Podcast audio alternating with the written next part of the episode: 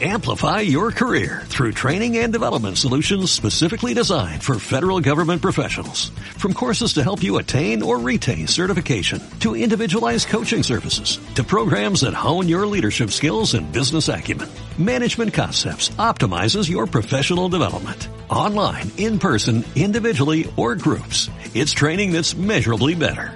Learn more at managementconcepts.com. That's managementconcepts.com.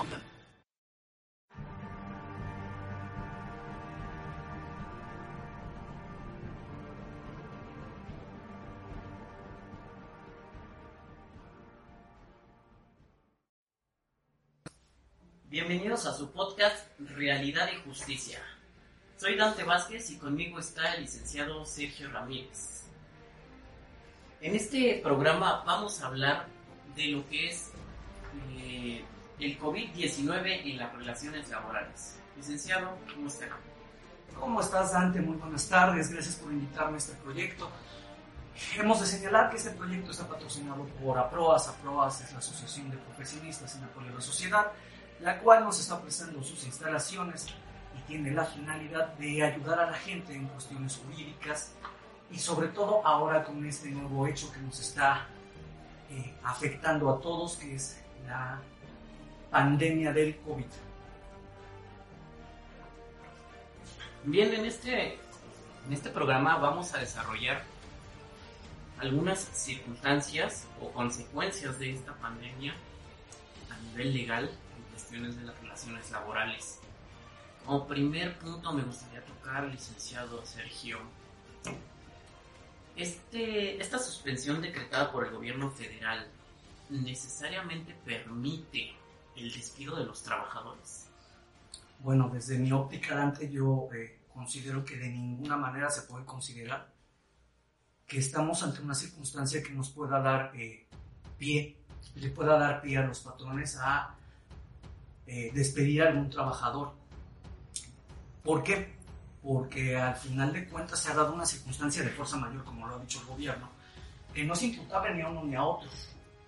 Luego entonces, eh, legalmente pueden existir otras opciones, ¿no? Para poder paliar esta situación, pero el despido como tal por esta circunstancia, en todos los efectos y para donde le quieras ver, Dante, va a terminar siendo materia de un juicio laboral.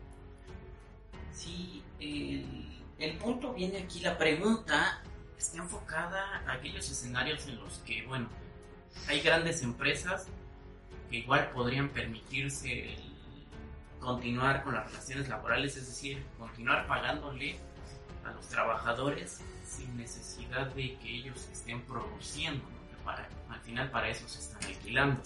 Sin embargo, hay medianas y pequeñas empresas que no se pueden dar este lujo. Y aún así, pues bueno, la pregunta de muchos de los que nos van a escuchar es, ¿es correcto, es legal que me hayan despedido, que me hayan dicho pues ya no hay más trabajo para ti? En cuanto retomemos actividades, pues igual y te contrato nuevamente o ahí vemos qué hacemos, ¿no? ¿Qué consecuencias traería, licenciado Sergio, que, eh, que este escenario se dé con los trabajadores? Bueno, en tal circunstancia lo que tiene que hacer el patrón y tienen que hacer los trabajadores. Creo, Dante, que tenemos que evolucionar en esta parte del derecho laboral y ya no es válido, creo que materialmente ni humanamente, considerar que el derecho laboral nada más eh, está hecho para proteger a los trabajadores. Sí es cierto, estamos ante una relación entre eh, el factor de producción, vulgo los patrones y los trabajadores. Sin embargo, en este momento y sobre todo en las circunstancias, en los hechos que están presentando, como es la pandemia del COVID-19, tenemos que entender que voy a utilizar una palabra que, no me gusta porque me, me, lleva a circunstancias así como de, de un pasado muy lúgubre en nuestro país hablar de la solidaridad. No la, solidaridad como la que decía eh, el, chupacabras o el presidente Salinas de Gortari, no. Tiene que ser una solidaridad social, básicamente. Entender que, que ante esta circunstancia, que reitero, es una cuestión de fuerza mayor, es una cuestión que no se pudo prever, o al menos calculo que no se pudo prever, porque si ni Estados Unidos la pudo, la, la pudo prever, creo que nosotros tampoco podríamos preverlo. Luego entonces estamos hablando de que tenemos que conservar desde mi punto de vista eh, las fuentes de trabajo y si bien es cierto, eh, en este ámbito de un equilibrio que tiene que haber es conservar, otra vez reitero, la fuente, la, la fuente de trabajo y también preservar el salario de los trabajadores. En tal caso, yo considero que en ningún momento, ni por ninguna circunstancia, insisto y reitero de manera enfática, desde eh, este podcast, desde APROAS, hacemos un llamado a los patrones. La circunstancia no es fácil, va a estar muy compleja. Y estamos el día de hoy, estamos grabando este podcast el 7 de abril. Y todavía no llegamos ni siquiera al pico de, los probables contagios. Y ya la situación se está poniendo compleja a nivel económico.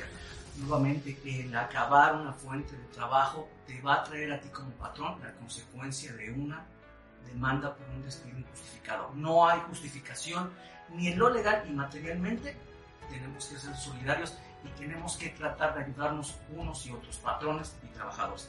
En tal circunstancia, yo creo que lo prudente es eh, ahondar un poquito más en lo que sería el 427 de la Ley Federal del Trabajo, que más que nada nos habla de una suspensión colectiva de las relaciones de trabajo. Colectiva no lo vamos a entender como un contrato colectivo. Colectiva nos hablamos una comunidad. Digo, para que no haya problemas en ese sentido. Sí, perdón que le interrumpa, licenciado, nada más para puntualizar. Eh y cerrar este tema del despido, aterrizando entonces lo que usted nos comenta es, no es legal, no es correcto que haya un despido, que haya una terminación de la relación de trabajo por, este, por esta contingencia o por esta pandemia. Y segundo, y una pregunta que muchos tienen, ¿no? Es que yo no tengo un contrato yo no firmé nada porque pues mi patrón es un comerciante y me pidió que trabajara con él y me paga semanal, quincenalmente. Y ahorita me dijo pues simplemente ya no hay más trabajo para él, no te puedo pagar. Ok. Recuerdo que en la Ley Federal del Trabajo eh, nos dice que no necesariamente tiene que existir un contrato escrito para que se den estas relaciones de trabajo. Así Entonces, por eso quiero entender de lo que usted me está eh, comentando, que sería incorrecto, aún no existiendo ese documento, que me despidan. ¿Es así? Así es, Ante, tienes toda la razón.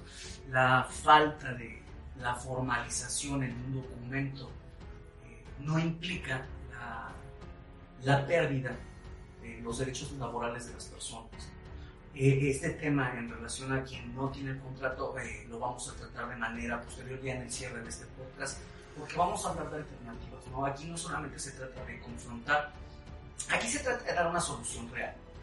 Eh, obviamente apegada a derecho, apegada a la conveniencia de todos, y ese lo trataremos más adelante. Si gustas, Dante, y no tienes inconveniente, pasemos a analizar de manera un poquito más profunda la parte del 427 de la Ley Federal del Trabajo y que nos habla en su primera causal, eh, dice, son causas de suspensión temporal de las relaciones de trabajo en una empresa o en un establecimiento. Primera fracción, la fuerza mayor o el caso fortuito no imputable al patrón o su incapacidad física o mental o su muerte que produzca como consecuencia necesaria, inmediata y directa la suspensión de los trabajos. Vamos a ponerlo de esta manera y saquemos algunos temas que no tienen ahorita nada que ver. La incapacidad física o mental, digo, salvo que eh, la autoridad eh, sanitaria haya decretado que el trabajador tiene eh, COVID, en este caso, pues podemos entrar ahí. De ahí en fuera estamos hablando de un caso de fuerza mayor o caso fortuito. en esta circunstancia, Dante, lo que te quiero decir es que efectivamente, desde mi óptica, pues hay una fuerza mayor, un caso fortuito. No se pudo prever de ninguna manera esta parte de la pandemia.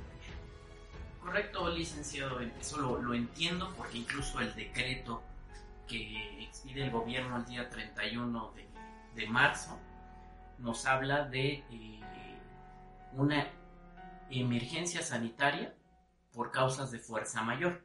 Ahora, la duda que tenemos muchos, eh, ya sea abogados, gente trabajadora, patrones, es ¿por qué no es declarado también, como marca la ley, una contingencia sanitaria que tiene otro escenario, según entiendo, licenciado, en donde mm, los patrones sí es cierto que no pueden despedir a los trabajadores, pero tienen la posibilidad de solo pagar el salario mínimo, que actualmente pues eh, fuera de la frontera norte es de 123 pesos con 22 centavos, ¿no?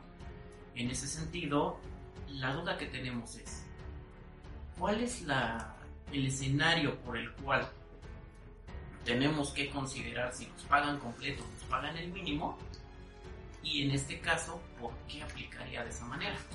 Ok, aquí nos encontramos ante una disyuntiva, Dante. Eh, eh, reitero que el 427 en la fracción primera, eh, hablando de la circunstancia de, de fuerza mayor, nos implica algo, que tuviera el patrón y tiene la necesidad y tiene la obligación legal de acudir ante la instancia laboral, que en este caso serían las juntas, independientemente de que sea en el ámbito local o que sea en el ámbito laboral. Pero ahí necesitan un pronunciamiento de una autoridad laboral para pedir una suspensión.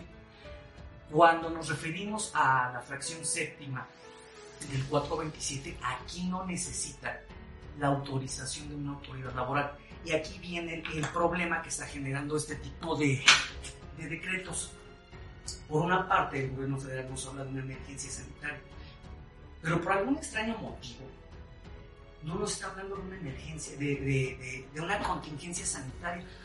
Y, y, pareciera ahorita la discusión o la confusión de que estamos hablando de una definición de un hecho.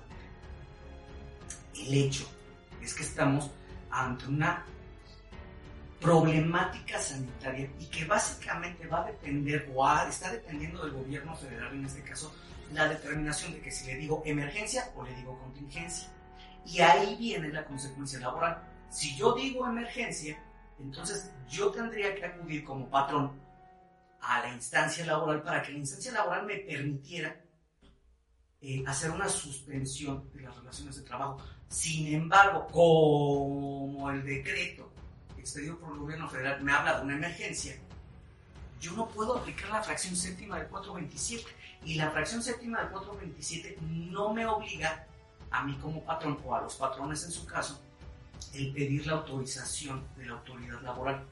Creo que aquí viene eh, realmente la confusión que se está dando. Sí, sí, sí. Esa es la parte que gustaría entender.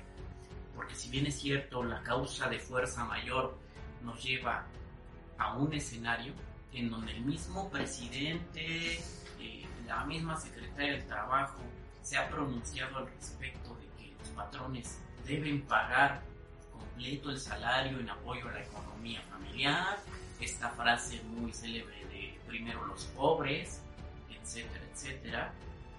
Y por el otro lado, eh, el pronunciamiento de, de, muchos patrones, ¿no?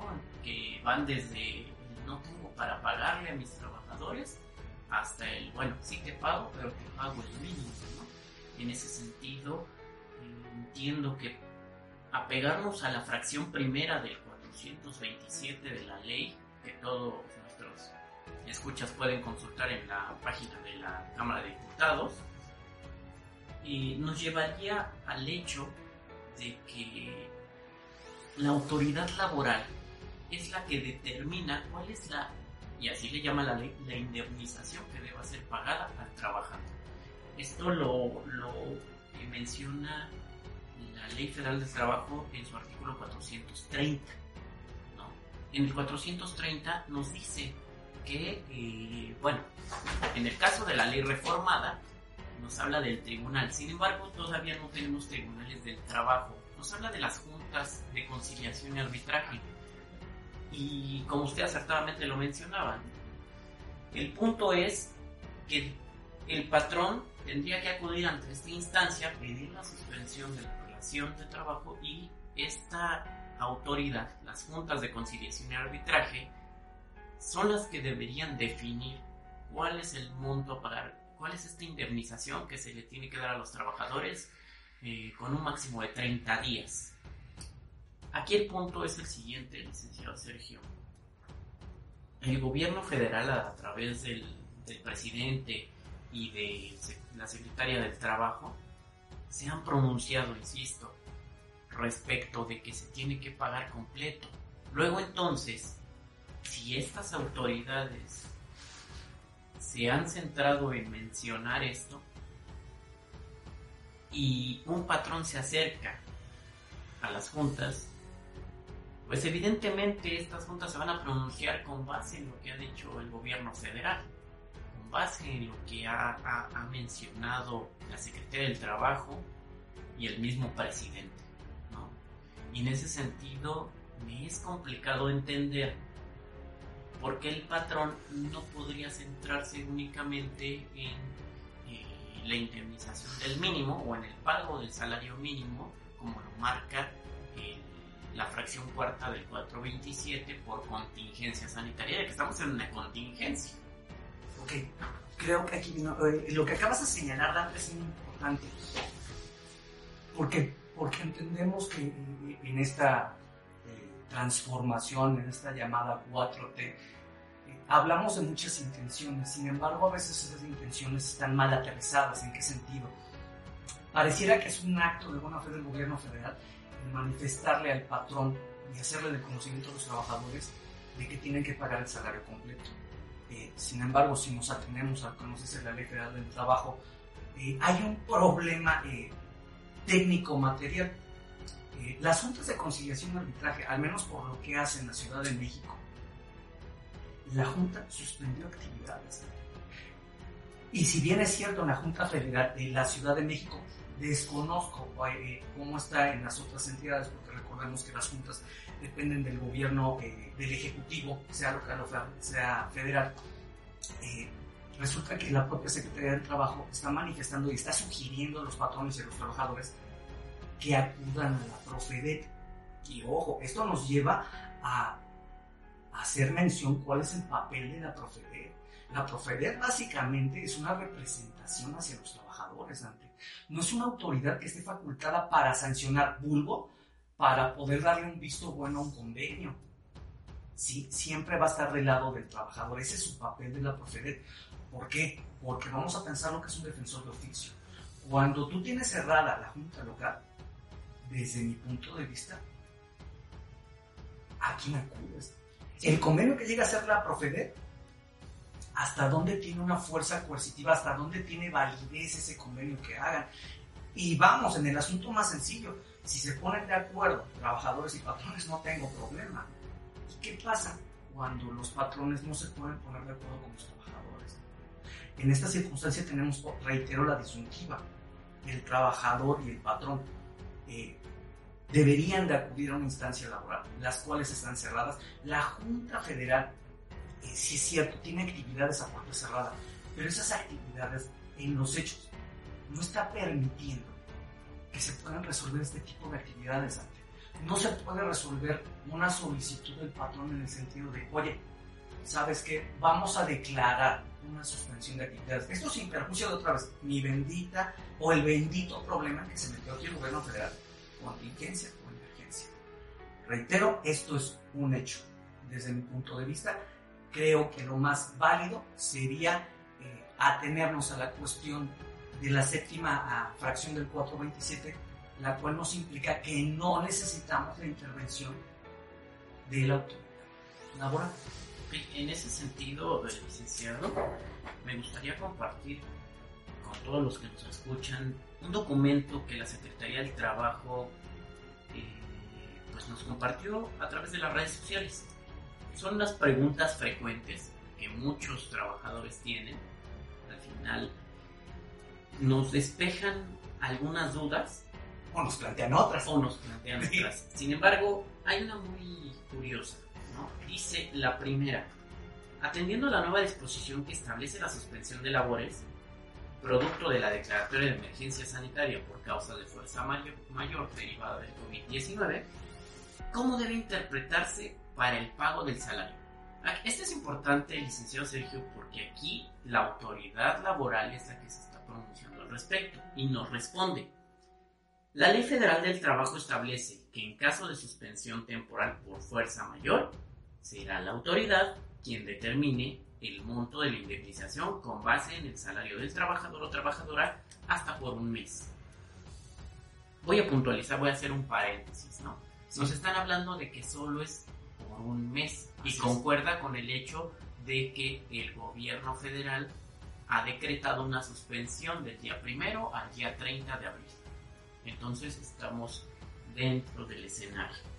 Nos habla del artículo 429 y 430 de la ley que ya hemos mencionado. Sin embargo, también nos hace mención de algo muy importante, licenciado Serijo. En estos momentos es crucial que según sea la rama de la industria y la actividad económica a que se dedica cada empresa o negocio, exista un acuerdo mutuo para proteger a las y los trabajadores y a las fuentes de trabajo.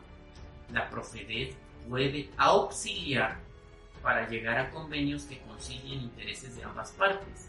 Aquí me gustaría eh, puntualizar. Nos está diciendo la autoridad laboral, primero que nada,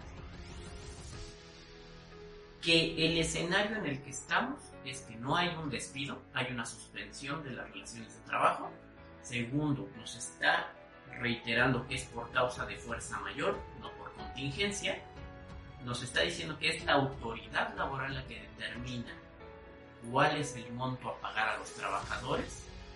Y bueno, regresamos un poco a las conferencias que, que se han estado dando en los últimos días, en las que eh, el presidente, la secretaria, nos han reiterado que se debe pagar completo a los trabajadores, pero también nos dejan abierta la puerta a un convenio. Usted acertadamente lo dice, las juntas de conciliación y arbitraje no están en funciones completas actualmente. La Profedet no es una autoridad que pueda determinar si es o no es. Eso es lo que entiendo de lo que usted menciona. Así es. Sin embargo, lo que sí puede ocurrir es que nos podemos acercar a la Profedet, y negociar con nuestro patrón y a partir de ello, atendiendo al hecho de que las juntas, si bien es cierto, no están en actividades, sí están funcionando para eh, llevar a cabo convenios dentro y fuera de juicio, entonces la Profedet sí nos podría auxiliar en esta conciliación y después acudir ante la Junta de Conciliación y Arbitraje. Digamos que el papel de la Profedet es como un árbitro de buena fe, sin embargo, tampoco le podemos dar tanta eh, importancia ni relevancia al papel de la Profedet. Aquí hay una cuestión, data. Eh, lo pongo en este sentido. En una relación laboral, cuando inicia una relación laboral, no necesitas la intervención de una autoridad. Luego entonces, si hay en este caso, eh, como parte de la contingencia, o emergencia sanitaria, como le quiera decir el gobierno federal, si existe alguna modificación que sea aprobada por ambas partes, vulgo que sea un convenio, eh, luego entonces creo yo que puede ser optativa, es decir, va a ser facultativo el que el patrón y sus trabajadores acudan o no acudan a la profesión. Si están de acuerdo trabajadores y patrones, adelante, no necesitaría. Creo que si lo hacen, mm, puede ser un punto de más, pero tampoco te lo va a determinar. Entonces, eh, en esta opción, eh, considero eh, que no va a ser necesario, tal como lo dijo la secretaria, que si la voy a contradecir, nuestra secretaria del Trabajo, que sea a través de la Profedet. Esto podrá ser con la Profedet o sin la Profedet, siempre y cuando exista un convenio. en ese sentido, licenciado, pues creo que vamos a seguir teniendo bastantes dudas al respecto. Francamente aquí lo que nos lleva a una controversia muy grande es lo que nos interesa como trabajadores. Por fin, ¿me tienen que pagar completo? ¿Me tienen que pagar el mínimo o me van a despedir? Hay un artículo muy, muy importante en la Ley Federal del Trabajo que nos puede apoyar en este rubro, y que va a ser motivo de controversia dentro de esta o esta emergencia sanitaria por causas de fuerza mayor y después de que termine. Este artículo 18 de la Ley Federal del Trabajo que nos habla de que ante la duda, bueno, lo voy a resumir. Sí, sí, sí, sí. Pero dice que ante la duda en cuestión de interpretación de la ley, va a prevalecer la que más beneficia al trabajador. Evidentemente los trabajadores, yo soy un trabajador y yo voy a pegarme a lo que más me convenga. ¿Está usted de acuerdo, licenciado? Así es. Yo voy a pegarme a que me paguen completo si la ley así lo marca. ¿Por qué voy a permitir que me paguen menos? Bien lo dice usted, debemos estar en un escenario de solidaridad, de bien mutuo, etc. Sin embargo, como trabajador, pues yo tengo que llevar el sustento a mi hogar. Y si yo gano más del mínimo, yo ya tengo planeados gastos que no van con el mínimo.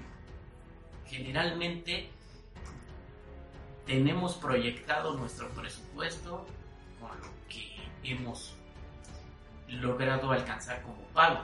Si yo he estudiado, y a lo mejor mi experiencia me ha dado para ganar más del mínimo, pues evidentemente voy a buscar que se me siga pagando lo que yo he ganado con base en estudio o con base en experiencia. El hecho es que si nos apegamos a este artículo 18, como trabajador, yo tengo el derecho de que me paguen completo, pues no es eh, eh, en el, en el entramado entre si es la fracción primera por causa de fuerza mayor en donde me pagarían completo o si es la fracción séptima en donde es por contingencia y me pagarían el mínimo, yo trabajador me iría por la fracción primera, donde la misma autoridad federal, donde el mismo presidente de la República, donde la secretaria del Trabajo ha dicho, páguese. Y tienes toda la razón, Dante. Eh, sin duda alguna, pues obviamente hablamos de un principio que se le denomina principio prooperario o el principio donde se le va a beneficiar al trabajador.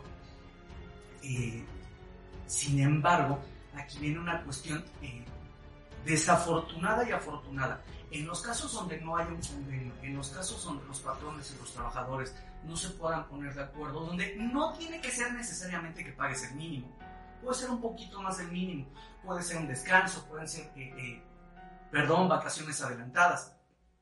En los casos donde este tipo de cuestiones lleguen ante la autoridad laboral, será la autoridad laboral la que tendrá que definir si nos encontramos en los casos de la fracción primera eh, del 427 o en los casos de la fracción séptima. Es decir, si en el caso de la fracción séptima, reitero, voy a pagar el mínimo, o si necesito la intervención de la autoridad eh, eh, laboral para efectos de determinar cuál va a ser el monto de la indemnización en el periodo, que estamos de acuerdo que es de 30 días. Y aquí viene algo más interesante. Recuerda que la finalidad de este podcast, porque así se llama, es la realidad y la justicia. Eh, dirían algunos, entre el ser y el deber ser. El problema lo tiene grande el gobierno federal en todos los sentidos y todos los ejecutivos de los estados. ¿Por qué? Porque si bien es cierto, se podrán decantar en algún sentido por la orientación, por la recomendación de la Secretaría del Trabajo, que no podemos evitar ni dejar de pensar que esta manifestación de la Secretaría del Trabajo pues tiene un trasfondo eh, donde viene la intención del gobierno federal o inclusive el, Ejecutivo local. Pero esto va a caer en un ámbito federal, va a caer en un ámbito arriba, es decir, va a terminar siendo materia de la Suprema Corte de Justicia. Y aquí el asunto se va a poner muy bueno, Dante. Porque ¿qué va a hacer la Suprema Corte de Justicia cuando lleguen este tipo de determinaciones donde digan, oye, estamos en contingencia, estamos en emergencia, estamos en el pagar el mínimo o estamos en la intervención del gobierno federal? Obviamente excluyo la parte de los convenios. Los convenios, bendito sea el Señor, y adelante sigamos caminando.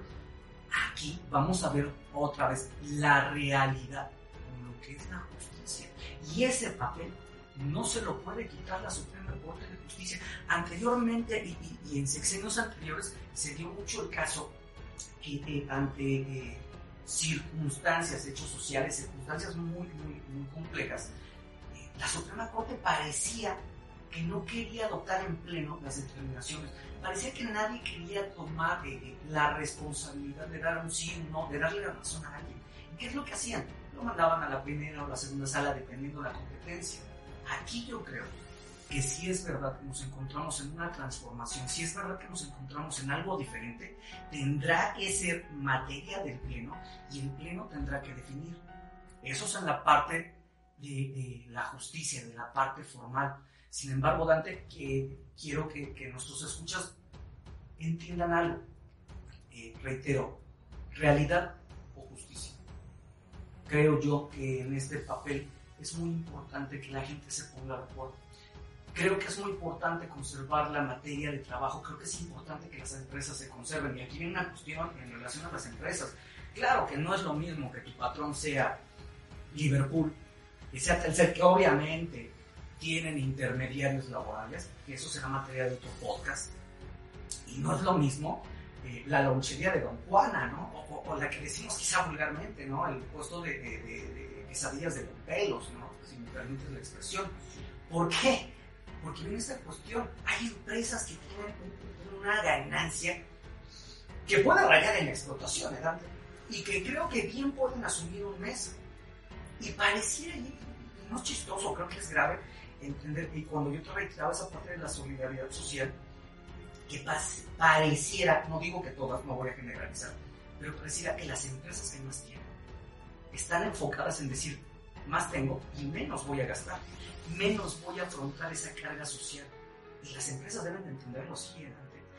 Las empresas viven a través de sus trabajadores y a través de sus consumidores. Si yo afecto a mi trabajador y afecto a los consumidores, yo voy a perder ganancias. Eh, eh, me permito hacer una pequeña eh, intervención. En algún momento en la prueba tuvimos el gusto de asesorar a empresas alemanas. Las empresas alemanas tienen un sentido, no voy a decir raro, pero es poco común a, la tendencia de las empresas mexicanas. Eh, recuerdo muy bien una circunstancia en la cual, por X circunstancia, eh, teníamos la necesidad de allegarnos el testimonio de una empresa alemana en un juicio. Y cuando nosotros vamos con el, trabajador, el trabajador no quería faltar a sus labores, no porque la empresa no se lo permitiese, sino porque tenía un compromiso. Y este compromiso a mí me quedó mucho la, la, duda de por qué un trabajador, porque pareciera que es algo sui generis en la sociedad mexicana de, pues hago como que me pagas, hago como que trabajo. Y yo le preguntaba a los trabajadores, ¿por qué no quieres comparecer a, a, juicio? ¿Por qué no quieres dejar de ir a trabajar? Con permiso. Y resultaba que la empresa alemana tenía un, principio, no voy a ser extraño, pero es poco común, reitero, era de mi trabajador cumple su labor. Una vez cumplida su labor, esta empresa los dejaba ir a su casa. Esta empresa no los tenía aquí. Esta empresa cuando buscaba un, aumento de salario, por ejemplo, no era que hiciéramos toda la tramitología, burocracia y toda la corrupción que puede y que existe todavía muy arraigada esa parte de los sindicatos, no. Simplemente la empresa decía, oye, tú me estás produciendo tanto, mi obligación, no como obligación, mi compromiso es darte un buen salario. Inclusive te aumentaba, es más, te la pongo así, Dante, eh, tenía esa empresa y tiene trabajadores de intendencia que ganan arriba de 16 mil pesos. Yo quiero que levante la mano a alguien de nuestros escuchas y que nos hable o que nos mande mensajes en nuestras redes sociales que nos diga quién de limpieza gana 16 mil pesos. No, imposible. Eh, eh, es un compromiso de la empresa. Eh, otra vez, reiterando al tema, regresando a, nuestro tema sin que me, me vuele mucho. otra vez, tenemos que entender que tiene que haber una solidaridad, una solidaridad social. Tenemos que conservar las empresas, tenemos que entender que creo que lo más viable para las que tienen un, no un poder adquisitivo, obviamente, sino para que tienen unas ganancias muy altas, creo que tienen la capacidad de aguantar esta contingencia. Creo que para las empresas, como decía yo, o, como decimos muchos, eh, eh, eh, en el vulgo común, la empresa de Doña Pelos, la nochería, los propios despachos, ¿qué se va a hacer tema después? No hay muchas empresas que viven al día creo que lo mejor para las partes siempre va a ser una negociación. Negocio, reitero a los escuchas, reitero al trabajador, el trabajador debe de entender que vive de la empresa y la empresa vive del trabajador. No podemos seguir con esta, eh, esta cuestión eh, legaloide, porque llega a ser así, donde se determina que trabajador sufre, sufre, sufre y la empresa gana, gana. No todas son así. Sí, estoy de acuerdo con usted, licenciado Sergio. En este sentido, en el ideal, debería haber un acuerdo, debería haber un convenio, debería haber una ayuda mutua. Desafortunadamente no estamos en Alemania. Desafortunadamente, bueno, lo hablo desde el punto de vista de que no tenemos las mismas condiciones. Sí, entrar. ¿no? Entonces, en ese sentido, y ya aterrizando el tema, creo que en la experiencia que tenemos los abogados es, de cualquier manera, va a haber desacuerdos, va a haber problemas, va a haber conflicto. Y aquí lo que yo puedo aportar a nuestro programa es el deber ser no está claro desde mi óptica, licenciado. Aún con lo que hemos conversado, fracción primera, fracción séptima, muchos de nuestros escuchas no están inmersos en el mundo del derecho y es entendible que mucho de lo que estamos diciendo es nuevo, es diferente, es complicado. Sin embargo, precisamente a PROAS se dedica a una asesoría sin necesidad de un pago como tal. ¿A qué me refiero? A que muchas veces hay muchos despachos que cobran incluso nada más por preguntar, oiga, Lick, ¿puedo demandar? Sí, pagan. ¿No? En ese sentido, APROAS lo que trata de hacer es explicar el escenario al trabajador y a patrones, porque no nos centramos en, en trabajadores, todos somos parte de una sociedad, todos somos parte de un problema que es esta pandemia del COVID-19 y todos tenemos dudas. En ese sentido, puntualizando, de acuerdo con el decreto federal, no debería haber despidos y recalco, no debería haber despidos, eso sería motivo de una demanda, como usted lo mencionó al principio. Y en este sentido, híjole, nos vamos a, a centrar en un problema muy grande. Me deben pagar completo, me deben pagar el mínimo. Si no hay acuerdo, esto es en lo que a pruebas podría ayudar. Así es, Ante. Creo que, no creo, eh, insisto, a pruebas, obviamente analizando otra vez la realidad de cada empresa, porque cada empresa, cada grupo de trabajadores tendrá una circunstancia totalmente diferente, porque pareciera que, eh, al menos de manera formal, es muy fácil encasillar, ¿no? Pagas el mínimo, eh, no pagas el mínimo, despides o no despides. Y en este caso, APROAS lo que se va a encargar y lo que ha hecho durante muchos años es atender a las circunstancias, a la realidad de cada empresa, a la realidad de cada grupo de patrones, de trabajadores, a la realidad de cada trabajador en particular. Luego entonces volvemos a, a, insistir y hacer la invitación a todos nuestros escuchas que eh, en caso de dudas pueden acudir a PROAS y a PROAS sin costo alguno les brindará la asesoría tanto a patrones como a trabajadores porque también hay un papel, una evolución de los abogados, al menos de parte de APROAS, lo ha considerado de esta manera. APROAS no solamente va a ayudar a unos, va a ayudar a todos. Vamos a tratar de llegar a un convenio en la mayoría de los casos. Muy bien, en ese sentido, licenciado, yo le agradezco mucho que nos haya despejado algunas dudas. Creo que nos hemos quedado también con más dudas. Y en ese sentido, vamos a procurar contestar estas preguntas que nos manden los que escuchan este programa. Y en ese sentido, también vamos a tratar de eh, ayudarlos, ya sea través de redes sociales o incluso agendando una cita de manera personal, reitero, y creo que usted comparte la idea conmigo, va a ser sin costo. Así es. En este momento, atendiendo a esta, yo le llamo contingencia, el gobierno le llama emergencia, pero bueno, estamos en un problema y necesitamos ayuda, necesitamos respuestas. Entonces, bueno, por el momento yo me despido, soy Dante Vázquez, me acompañó el licenciado Sergio Ramírez. Vamos a dejar en nuestros comentarios nuestras eh, redes sociales. Vamos a tratar de responder a la brevedad.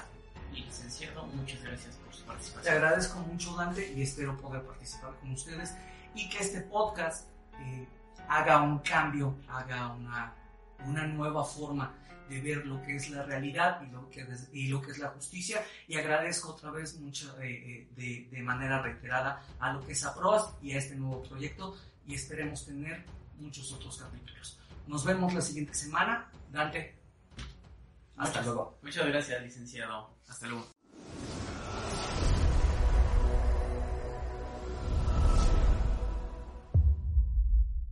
Amplify your career through training and development solutions specifically designed for federal government professionals. From courses to help you attain or retain certification, to individualized coaching services, to programs that hone your leadership skills and business acumen, Management Concepts optimizes your professional development. Online, in person, individually, or groups. It's training that's measurably better.